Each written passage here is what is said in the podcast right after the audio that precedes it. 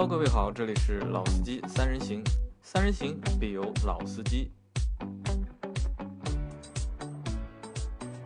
大家好，欢迎来到老司机三人行啊！今天我们要讨论的话题是过年自驾的那些事儿。我是老倪，今天来到我们这里的嘉宾，另外两位是我们的美女水水和我们另外的一位老司机韩佳，跟大家打个招呼。哎，大家好。大家好。啊，那么今年马上又要开过年了。那么很多很多的朋友，我相信有的要回家，有的需要出去玩儿。那我们今天的话题就是自驾有哪些好玩的事情呢？那么我们先和我们的美女水水，让她来分享一下她每年自驾的一些有趣的事情吧。好的，嗯。其实我就挑一些比较 让我印象深刻的记忆来讲吧。好的。嗯，就是一三年那年冬天，呃，是这样，我回家是我的家乡在洛阳，然后我每次开车回去是必不得已，因为我要带一只猫和一只狗，那我这边可能没有办法寄养，其他交通工具没有办法选择，所以无奈走上了自驾的这条不归，也不能说不归路不吉利。然后那年冬天，哇，毕生难忘。嗯，一千两百公里，按理说正常的时间应该是十二个小时，我最快一次开了十个小时。但是那年冬天回程的时候开了二十个小时。首先就是提前三天走，其实路况并不是很好，大家都是选择提前回家，所以会很堵。然后另外可能大家也比较归心似箭啊，所以驾驶的时候可能会。相对平时更暴力一些，我不知道为什么，因为 一路都在遭遇就是车祸，甚至连环车祸，所以我也要在这里提醒大家，就是再怎么归心似箭，也要注意安全。安全还是第一的。对对，没错。然后呃，经历了二十个小时，终于到家了。嗯，说实话，因为洛阳是属于北方，然后我又非常喜欢滑雪，然后加上自己开车又方便。呃，那个时候正好约了我上海的两个朋友，他们是飞呃打飞机，就是飞机过来跟我会合，然后我们又一起开车去附近的雪场去滑雪，大概是大年初三的时间，然后那天呢，呃，一三年我不知道大家记不记得，就是那一年基本上是有一点雪灾的，就是全国。各个地方就是从过年开始，到处都在下雪。那大概我们那边就是从大年初三开始下雪。呃，我看了预报，看到有雪，所以我选择了一个比较近的雪场，大概离洛阳市区是一百公里这样。我觉得我们那如果呃下雪了，那可能回来也会比较方便，因为远处是更大的一个雪场，是我更喜欢的一个，但是我放弃了这个选择，我们就去了。去了以后滑雪这个过程就不讲了，就很开心啊，就打出溜滑，玩的很开心。但是我们滑的快到结尾的时候就开始下大雪了，我们在想不行，因为这边比较冷，可能路会上冻，加上嗯，在这里也要提醒大家，在北方开车，尤其是如果你们有租车经验的这种，一定要选择防滑胎，就是雪地胎，甚至你自己要带防滑链的，对，这个是非常重要的。但是我们那个时候因为没有这方面的经验，也没有这个意识，就是大家年轻人嘛，说走就走，然后想要去滑雪就去了，没有完全没有考虑其他的因素，呃，结果从我们出来，我们实在是预想的太好了，地已经冻上了，然后我们在过弯的时候就走得很小心，非常小心，一路大概是二十码，当时我记得侧面有一个面包车开得很快，就从我们这边超过去了，我们在想，哎呦，这个面包车很厉害嘛，还备了防滑胎。然后当时还在羡慕，结果到了前面一个那个，因为他雪场都是在大山上，到了那个山路过弯的时候，我们发现那个面包车就侧翻在路边了。然后对，所幸的是那个一家老小都没有事情，就从已经从面包车里面爬出来了，然后站在旁边，应该是等待救援。然后当时我们就被吓傻了，结果那个大弯过去，可能因为路特别滑，前面就是掉沟的掉沟，然后停在路边的停在路边，大家都不敢开了。要么就是我们当时也停下来了，因为没有雪地胎，只要一停下来，因为它又是个下坡，车就开始打滑。当时我们对。嗯，我们车上是两男两女，我们全部下来就开始拉那个车。现在想想也蛮傻的，就是人力怎么能拉得动车？不要让它滑下去是 吧？对，然后后面就想，就是还好我们比较聪明，然后还算有一点社会经验，跟开车的经验，就去旁边找了石头，就顶在那个轮胎下面。那是比较有对对，然后就车就没有再打滑，所有人都在叫救援，那条路就是完全我们就没办法走了。所幸那时候我们撤的还比较早，救援车就上来了，我们挨个就是买了防滑链，然后就一路开下去。但是其实防滑链还是会有一点点打滑，因为尤其是它山路啊，又是弯道这种非常危险，因为旁边就是山坡是悬崖。我们大概一百公里开了十个小时，加上中间的休息啊、停留、等待的时间，开了十个小时。那个时候我们嗯都在发朋友圈说。希望可以平安无事。开开慢一点，应该就不会有太大的问题。那个很搞笑，我们当时晚上还订了四个人的电影票，也没有看成就回去了。然后这个经验就很很很好玩。然后更好笑的是，我们四个人，因为他开车过来跟我们会合之后，他就不用坐飞机回去了，因为我们要开车回去。我们就选择了继续自驾，从洛阳再返回上海。那个时候其实雪已经下的蛮大了，高速就因为北方可能有这方面的经验，所以基本上没有封路，然后路上会有车撒盐，还是可以走的。我们就继续开，然后到了大概安徽境内，就是亳州的那一地段，大概是晚上也是很晚了，可能考虑到安全因素，那段高速就封掉了，我们就没有办法走，所以无奈我们只能从亳州那边下来去找酒店。呃，其实高速上的车还是蛮多的，然后我们找酒店的经历也很奇葩，就是我们去搜附近的酒店，发现有一个温泉酒店，当时想的还很开心，就觉得哇，有温泉酒店可以住，我们休息一晚上，第二天早上泡个温泉再继续上路也很开心啊。结果并没有，我们住了一个非常阴森恐怖的，到了一个非常阴森恐怖的地方，就是。它是一个非常老式的，不像是现在那种电动的那种铁门，就是左右嗯横向拉的，它是那种非常类似于古堡的那种铁门，然后半开半掩的，然后也没有灯，呃，我们就进去了。因为呃说到这个我还很奇怪，就是周围的所有的，比如说七天呀，所有的酒店全部都订满了，就这家是空的。我们还打电话过去确认，确认有房间，我们就去了。进去，呃，一路都没有灯，是那种。雪压着树，已经把树压到那个路上了，我们就扫着那个树枝过去的，基本上路也看不到的，就真的还蛮诡异的。那个时候因为大家都还蛮兴奋的，也没有遭遇过这种大雪，人多也不怕嘛。对，人多也不怕，然后没有想那么多，然后到了那个楼之前，我们都傻了，红灯笼，然后八十年代的建筑，然后那个酒店的灯也非常暗，然后男生就说，那我们先去探一探，看看情况。他们就下去了，就去问有没有房间。呃，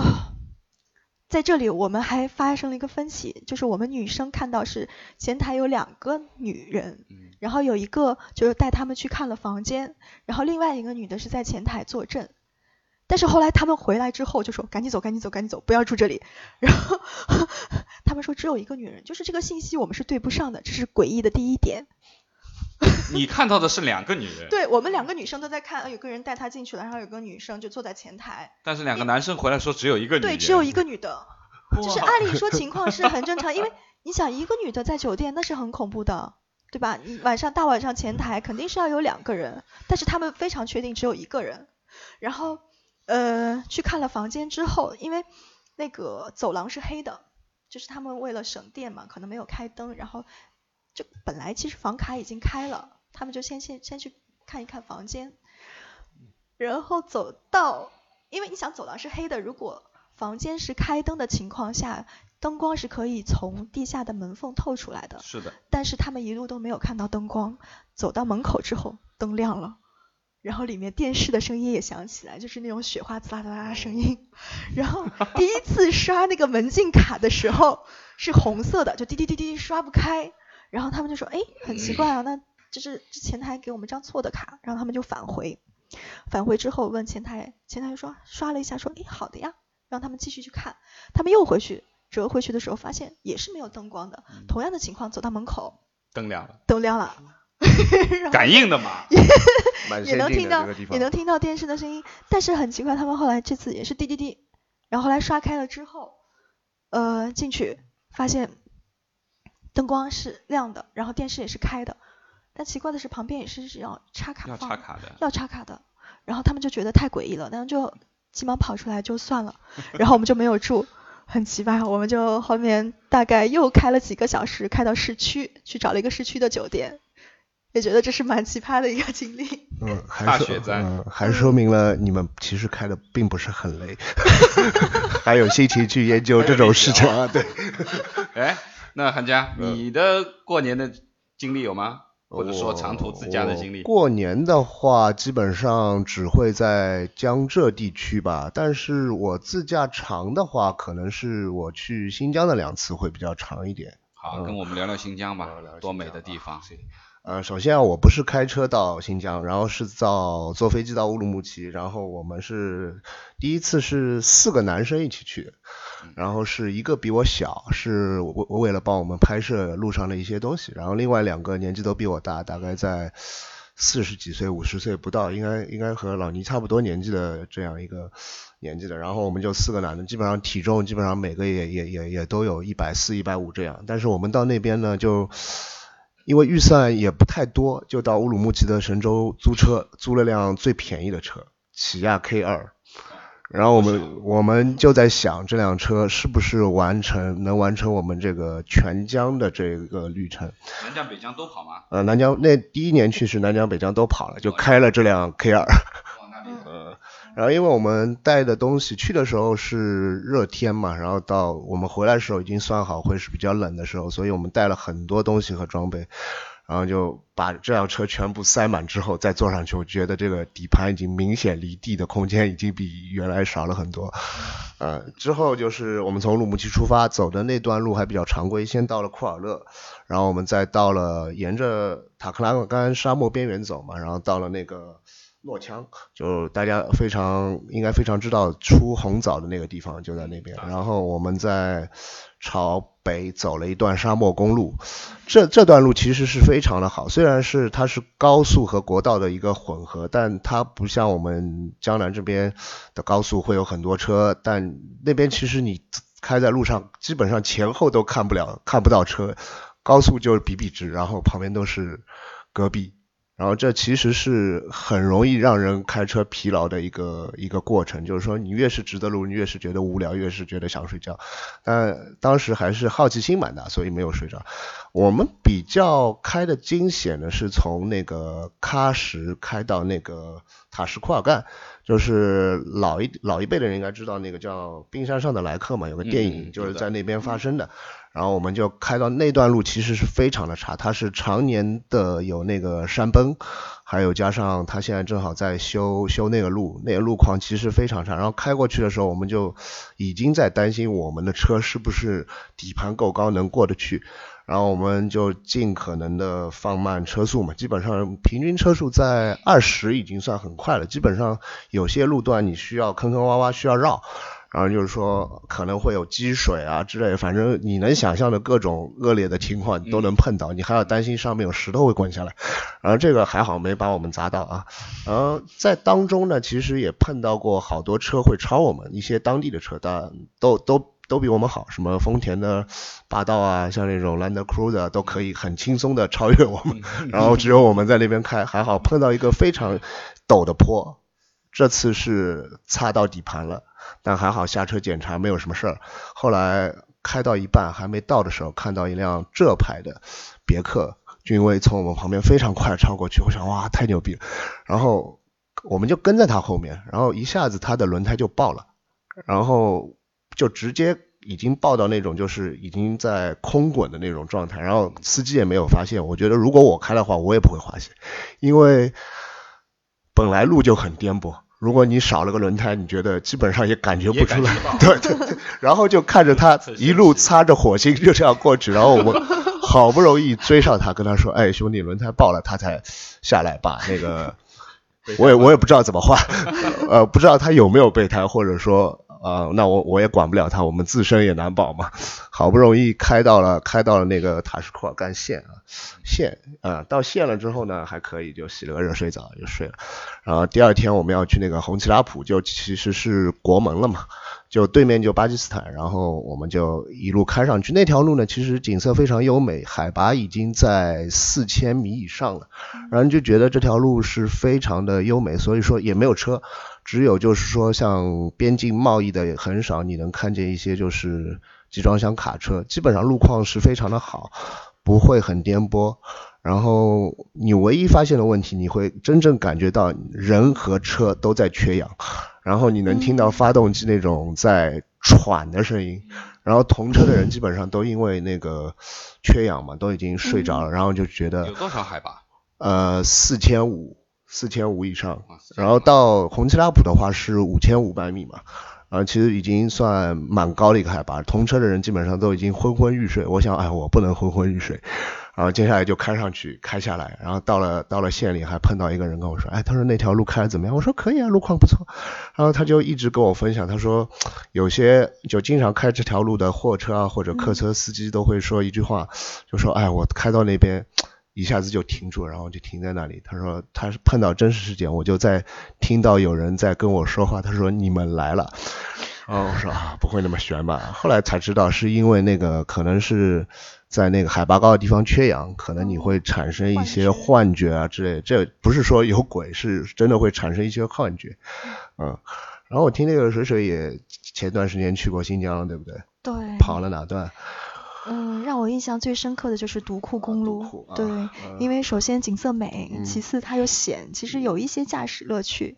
但是就像你说的，还蛮危险的，又有落石，又有泥石流，然后那个嗯翻越还要翻越雪山，又有冰雪的路况。雪山的话，像那块独库，我是开了两遍，所以说我应该比较有心得，然后分享一下。就独库呢，它是整个翻越一个天山山脉嘛，就等于是这样，啊，已经翻越天山，嗯，就是说它的山是比较有起伏的，所以说我们是在平时是很难去碰到那种连续下坡。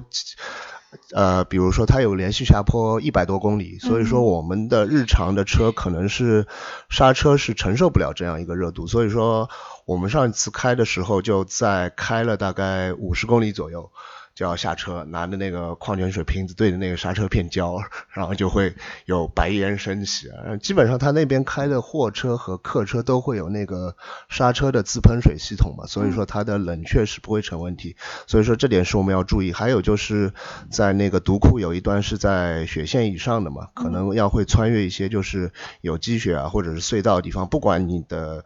你底下可能你只穿一件短袖，不过你上去的话，你就必须穿好棉衣，因为那边温度已经是在那个零下了嘛。然后就是说，特别是也是像水水刚才提到那个，你要注意那种防滑的问题啊，因为你在隧道内可能是它是不结冰的，然后你一出了隧道它就结冰。然后我碰到的一个就是我朋友在开的时候，一出隧道，然后就直接是一个右转，前面就是悬崖。那我们也不敢把刹车踩死，只能是慢慢的去让车慢慢的踩着刹车，慢慢让它慢下来。基本上我觉得在这个地方开车呢，还是还是以慢为主，还是安全第一啊。对对对。对。嗯。好，然后呃，两位都分享了一下过年的一些好玩的东西啊。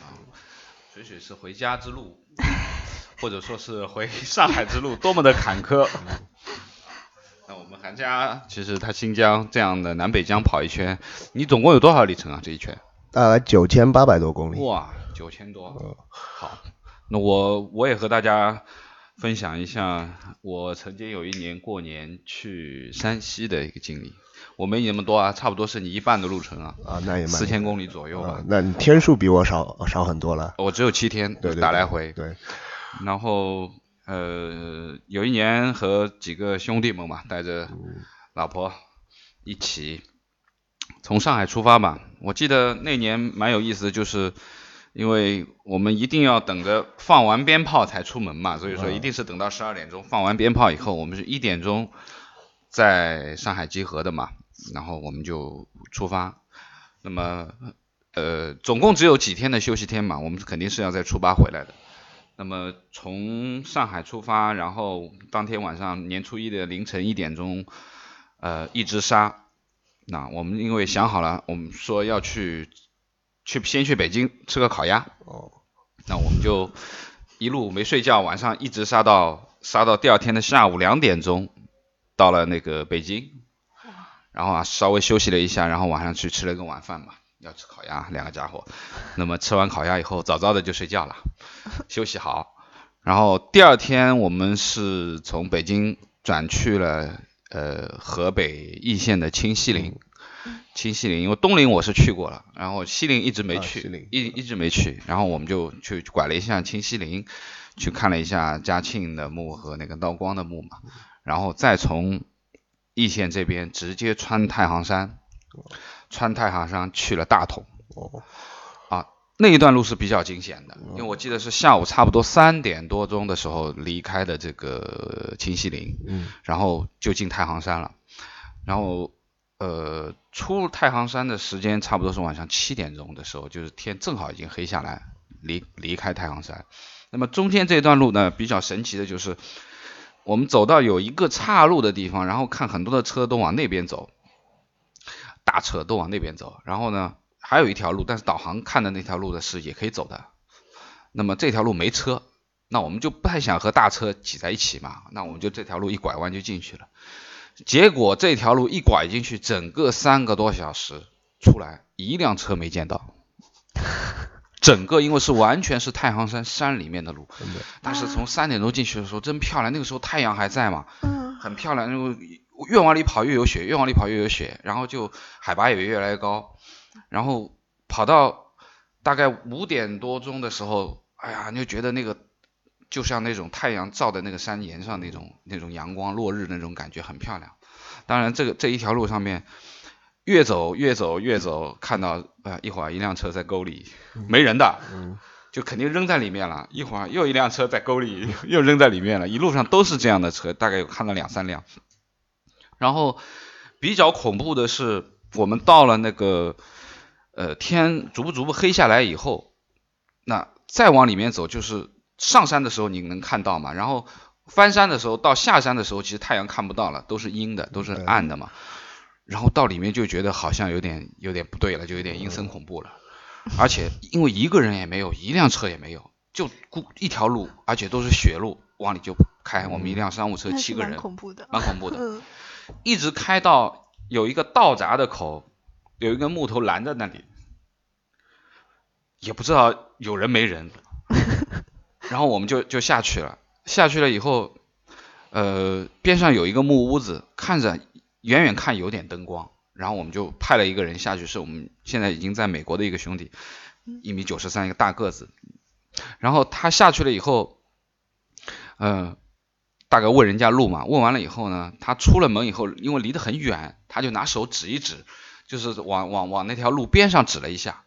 他的意思其实是这条路这这个杠子是不起来的，你要绕着这个房子从边上那个地里面绕一圈，绕过这个房子，过了这个道卡过去。然后呢，那个时候是我开的车，我开的车呢，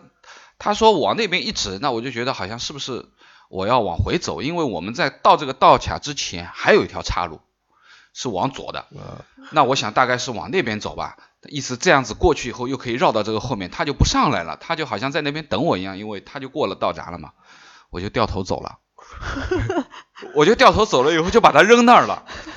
然后我掉头开，大概最起码开了有两三公里远，然后进了那个岔路以后，那条岔路是一，其实那条路是山里面开矿的煤矿的那条路，到矿是有是矿区去的那条路，然后越跑越陡，越跑越陡，就爬不上去了，到后来上面也没人。一想不对，好，好，然后，然后他什么也，因为他下去本身去问路嘛，穿的也很单薄，他手机也没带，什么也没带，什么都没有。然后我想不对，然后我们就再掉头再回去，然后看到这个家伙已经从那个路已经跑出来了，从那个房子边上跑，在路上在追我们，追了有大概有将近一公里。然后我们把他拉拉到车上来的时候，他说：“你把我扔了吗？不要我了吗？因为外面很冷。他穿的那个羽绒服，我们进来的时候拉他的羽绒服都是脆的，就羽绒服的那个那个那种材质，摸上去已经是发脆了那种硬的，嗯嗯，然后就就就很神奇的那一段。那么这个是我觉得，呃，就是在太行山里面把一个人扔掉以后，然后再回去捡他，他真的吓死了他，一个大个子。那么我们好不容易出了这个呃，我们说的这个太行山，然后到了大同，然后第二天去玩了一下云冈石窟，然后去了悬空寺，然后我们又穿山，再从悬空寺直接穿五台山，又是穿山的路，然后穿五台山的时候，因为我们我记得是东台还是北台进去的，因为五台山像个手掌嘛，它是在中间嘛，边上几个山头是比较高，可能北台是最高的应该。然后我到那个山顶的时候，那条路上面都是雪了，那个车已经爬不上去了。然后我们下来了两个人，推啊，就硬把那辆商务车推到那个平台上面，到那个山山顶上，就到最后一点就光刨地根本就跑不动了，都是雪嘛。然后边上还有很多人在那里说要不要帮忙，一百块一百块一百块，就要推车的一百块。我说不要，我们车上有的是男孩子，好几个男男生上去啊推，然后把他推过五台山，然后在五台山住了一晚，然后第二天拜拜佛，然后然后直接从五台我们就再转太原，嗯，去了一下晋祠，然后再拐拐到太原住了一个晚上。那么最后其实是我们从太原直接去了平遥古城，啊，去了平遥古城，因为中间路过了一下那个我们讲的那个王家大院，王家大院啊很漂亮，难以想象它是一个一家人家的这个这个宅子，宅子，这个这个巨大，就像故宫一样这样大，里面有小学，有私塾，有幼儿园，有小学，然后哎呀，反正那一圈，它其实就像一个城堡，嗯。那非非常漂亮，非常漂亮的一个地方。然后我们拐去了那个平遥古城嘛，那么我觉得平遥是很很很棒的一个地方，特别是我觉得应该是过年去啊，就是我们现在马上过年了，那么过年去平遥的话，因为北方的这个年应该说是年味儿更浓吧，它灯会啊、灯笼啊、踩高跷啊，各种各样的活动，那我觉得这个是我我记忆比较深刻的，差不多四千多多公里这样来回的一个路嘛那。也蛮厉害对。然后呃，今天的节目时间到了，那么嗯我们其实今天说的这个自驾游的这个事儿，只是现在的上篇。那么其实我们还要接下来下一下一集我们要跟大家聊一下，就说呃，既然要去走高速，要去自驾游，到底应该注意哪一些东西，好吗？谢谢大家，我们下一期见。再见。谢谢。